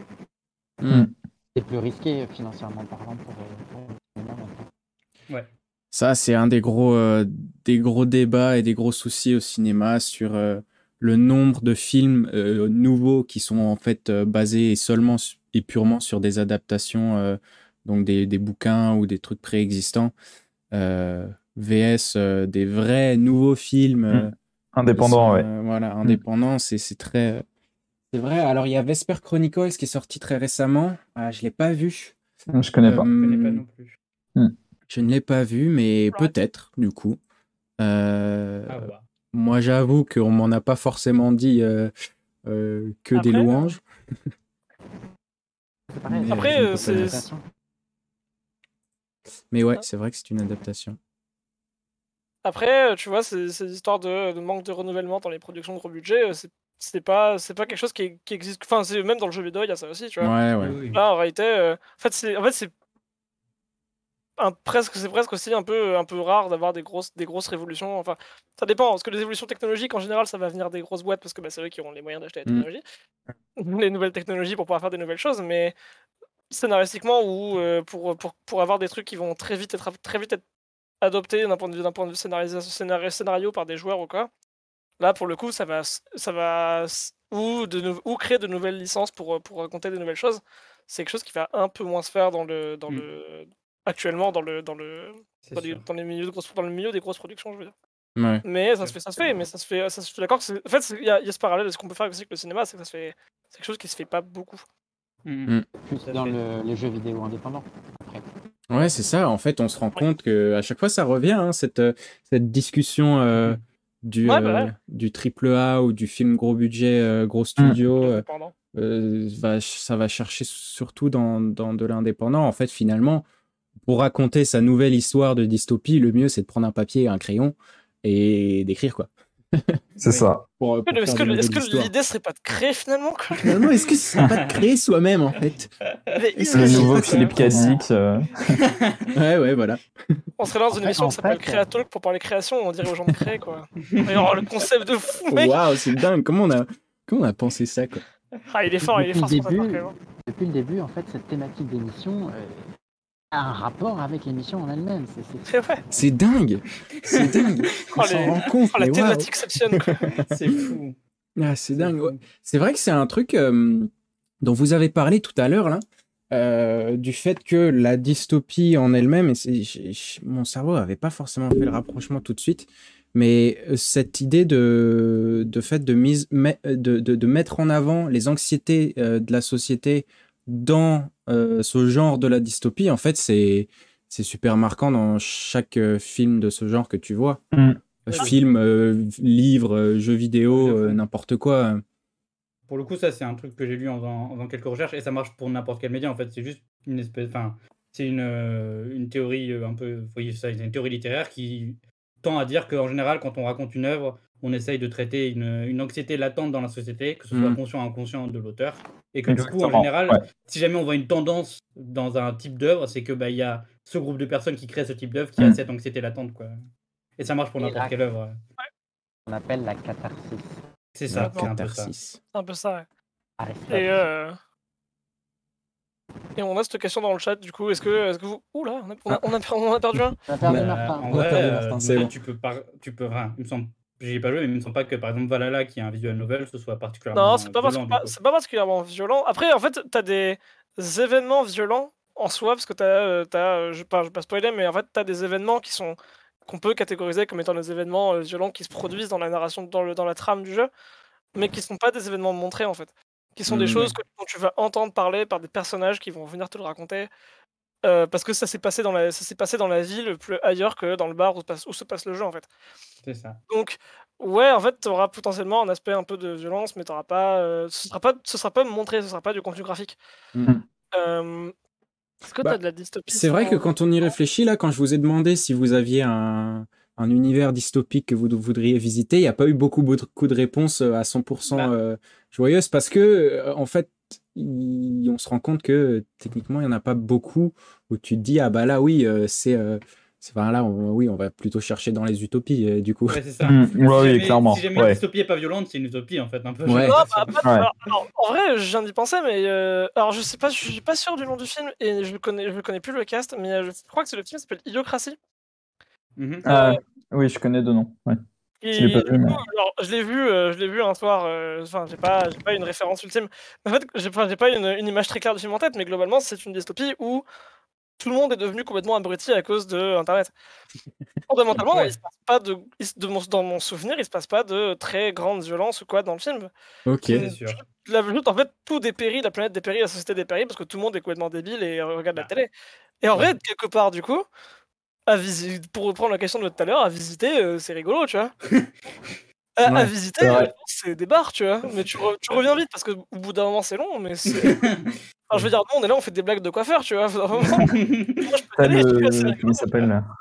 Euh, Wally aussi de Pixar, euh, je pense en termes de dystopie, c'est pas mal ce, monde qui devient une décharge euh, géante et tous les humains qui sont dans le dans le vaisseau spatial immense là, euh, avec tous Mm. ces écrans, euh, ce faux soleil, enfin tout le monde est devenu obèse, plus personne ne bouge de son siège, euh, Ouais, tous les robots, euh, les robots font tout à notre place. Enfin, c'est Et là, ouais. pas de violence, Hmm. pure- ouais, tu dire, ouais. Quoi, oui, ça existe. Dans le jeu vidéo, c'est vrai que j'ai pas beaucoup d'exemples. Ouais. euh, c'est- pas, forcément euh, qu'il va y avoir des zombies, euh, des morts tout le temps, Mm. tout ça. C'est ça. Mais euh, dans une dystopie, il y a forcément, euh, il y a forcément beaucoup de choses qui sont parties complètement en couille. Voilà. C'est ça. Globalement, Ouais. c'est ça. Pour Et bien sûr, arriver il y a à- quelque chose qui s'effondre, quoi. J'ai une autre question à vous, à vous poser pour faire avancer un peu ça. Je pense qu'on va, on va terminer sur celle-ci parce qu'elle est, euh, elle peut être un petit peu complexe. Là, on part dans, dans du débat dans du débat de vie. Euh, à- Ouais. à- avec toutes les, toutes les dystopies là qu'on peut connaître, ou au moins celles qu'on a vues euh, pendant l'émission, euh, lesquelles est-ce que vous trouvez euh, qu'on, qui, qui se rapprochent le plus de ce qu'on, de ce qu'on connaît et de ce vers quoi on tend euh, réellement Vous voyez ce que je veux dire? Ouais, ouais. Ouais. Ouais, je vois. En vrai, euh, moi je trouve que l'exemple que vient de citer Louis-Marie, euh, Idiocratie, c'est un peu le- Ouais. le, le plus, le plus tangible dans notre société actuelle. Quoi. Parce Ouais, que aussi ouais. c'est entre guillemets le moins dystopique, c'est pas genre toute une cité avec, euh, qui est sous la Oui, c'est vrai que c'est radical comme, euh, Ouais, comme ouais. changement euh, de se retrouver directement. Ah bah tiens, on est dans Hunger, Ga- Hunger Games quoi. Oui, Alors, voilà, c'est il y, y a un truc qu'on n'a pas, il y a un- il y a un truc qu'on n'a pas cité, mais euh, en fait, ou enfin, en vrai, il y a, si, il y a Fallout qui est assez similaire. En fait, euh, il y a plusieurs jeux. Je sais pas si, je sais pas si c'est un une thématique dystopique qui existe beaucoup dans le cinéma. J'ai pas, euh, pas, faudra vous le dire, faudra vous le dites, faudra vous le dites. Je sais pas. Peut-être Oui. que j'ai pas, la- j'ai pas la ref. Mais, euh, mais euh, en fait, le, le- la thématique de euh, l'après-guerre, euh, dans le cas où un Mm. conflit, conf- un, Mm. un- un- un nouveau conflit mondial se déclencherait et la, et la planète serait ravagée du coup et dans une Mm. espèce de d'hiver nucléaire. C'est un truc qui est présent en jeu vidéo. On a deux très grosses licences du jeu vidéo qui l'ont fait. On a Fallout du coup qui le fait depuis, depuis, depuis pas mal de temps maintenant. On a les Metro aussi qui l'ont fait. Metro qui est un Ouais. bouquin d'ailleurs à la base qui est trop bien d'ailleurs. Licence de jeu Ouais. exceptionnelle et les Metro 2033 et, et le bouquin de fou aussi. Et en fait, je pense que c'est aussi un truc vers lequel on pourrait tendre parce que fondamentalement, euh, Ouais. là, les, les, les, grosses, les grosses périodes de tension qu'on peut, que, que, euh, auxquelles assiste Internet et le monde en général, euh, avec, avec des espèces de, de menaces, de menaces proférées par des gens un peu partout dans le monde, tu, Mm. vois, tu, tu te dis que c'est bizarre. Tu vois. Mm. Il y, a- il y a deux- il y a deux films dans ce genre-là. Euh, Je suis une légende. Oui, Ouais. C'est l'adaptation d'un livre d'ailleurs. Mm. Il doit y avoir Seul au monde, c'est pas la même chose, avec un père et son fils euh, se retrouvent à errer comme Hmm. ça dans des villes où il y a, où il y a plus. euh, C'est quoi le, le, le nom que t'as dit? Seul au monde. Seul au monde. Euh, Seul au monde, attends. Je crois qu'il y avait eu le film avec Tom Hanks où il est sur une île déserte, mais Ouais, je sais pas ça. confondu. Et Mais ouais, c'est vrai que je suis une légende, ça marche bien. Euh, Ouais, je suis une légende, c'est clairement ça. ouais, Ouais, en fait, on se retrouve à penser plutôt que euh, ça va. Ce, ce- ce- ce- ce monde dystopique, comment est-ce que le, le nôtre pourrait euh, se transformer? C'est à travers la technologie, euh, les, les- les réseaux sociaux, euh, parce que c'est vrai qu'en ouais. soi, c'est ce qui prend le plus de place dans notre société aujourd'hui, quoi. Et vu que euh, C'est c'est ce qui manifeste en fait nos anxiétés. Euh, on arrive, on arrive vers là. Bon, bah c'est, c'est Voilà, je, vous- hein je Ou à vous avais dit. hein. euh, Je vous avais dit. hein. Je vous avais dit. Question finale. euh, belle fin. D'ailleurs, monsieur, on a fait de moins en moins de blagues au fur et à mesure. On Ouais. était, euh, Ouais, C'est- fun, hein, c'est vrai, c'est fou. Bon, petit à Oui, petit. mais à, à la fin, à la fin de Wally, eh ben, si je me souviens bien, euh, il finit avec Eve, non? Oui, oui, C'est ça, oui, à la fin de- c'est notre À la Ouais, fin de Wall-E, à la fin, il y a quand même des humains qui viennent remarchent quoi. Enfin, c'est- Ouais, avec la petite plante. Voilà, on va se dire ça. Parce que la, la- Euh, ouais, la vie repousse sur Terre quoi. Ouais. On va se dire ça. Euh, Ah, puis même, en vrai, j'ai cité, regarde, cité Métro tout à l'heure, la, la guerre- la- l'hiver nucléaire et tout, mais en vrai, la, la saga Métro dans le jeu vidéo, c'est dans, dans- enfin dans les jeux, a une plutôt belle fin, tu vois. Ouais. En fait, fondamentalement, après ça, après ça, il découvre que le monde est, le, le- il a une- tous les gens qui restent peuvent faire la paix et du coup, il, et qu'il y a encore de la verdure quelque part, tu vois. Ah, Hmm. Bon, ça ça va. Il y a de Ouais. l'espoir dans la dystopie, donc. Il y a de l'espoir. Oui. Il y a de l'espoir dans la dystopie. Bon, et les bien, plantes, euh, Sauver les arbres et les abeilles. ouais, faut sauver les arbres et les abeilles. Voilà. Sur cette euh, touche d'espoir, du coup, on va tranquillement euh, terminer cette, euh, cet épisode. Ça m'a fait beaucoup plaisir euh, de vous avoir euh, tous les quatre. Merci beaucoup pour vos interventions. Plaisir vos- partagé. vos chroniques et apartés. Du très très bon travail, comme d'habitude. Merci. Euh, on a appris beaucoup de choses. J'espère que dans le chat, euh, vous avez aussi appris beaucoup de choses.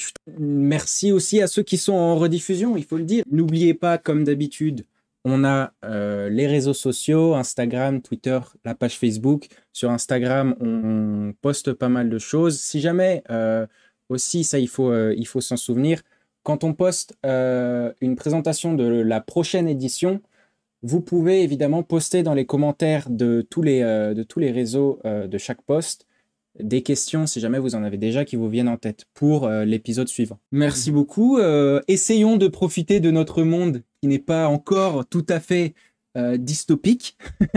C'est ça. Euh, merci beaucoup à, à tous les quatre. Ça m'a fait Merci très toi. plaisir encore une fois de, de parler avec vous. Merci beaucoup. De faire ça. Merci encore. Des bisous. Bye bye tout le monde. Au revoir, merci.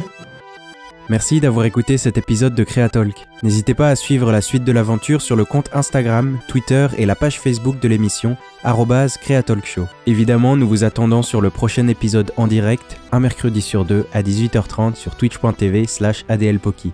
À bientôt et passez une bonne semaine créative. Cette émission vous a été présentée par Astromoon.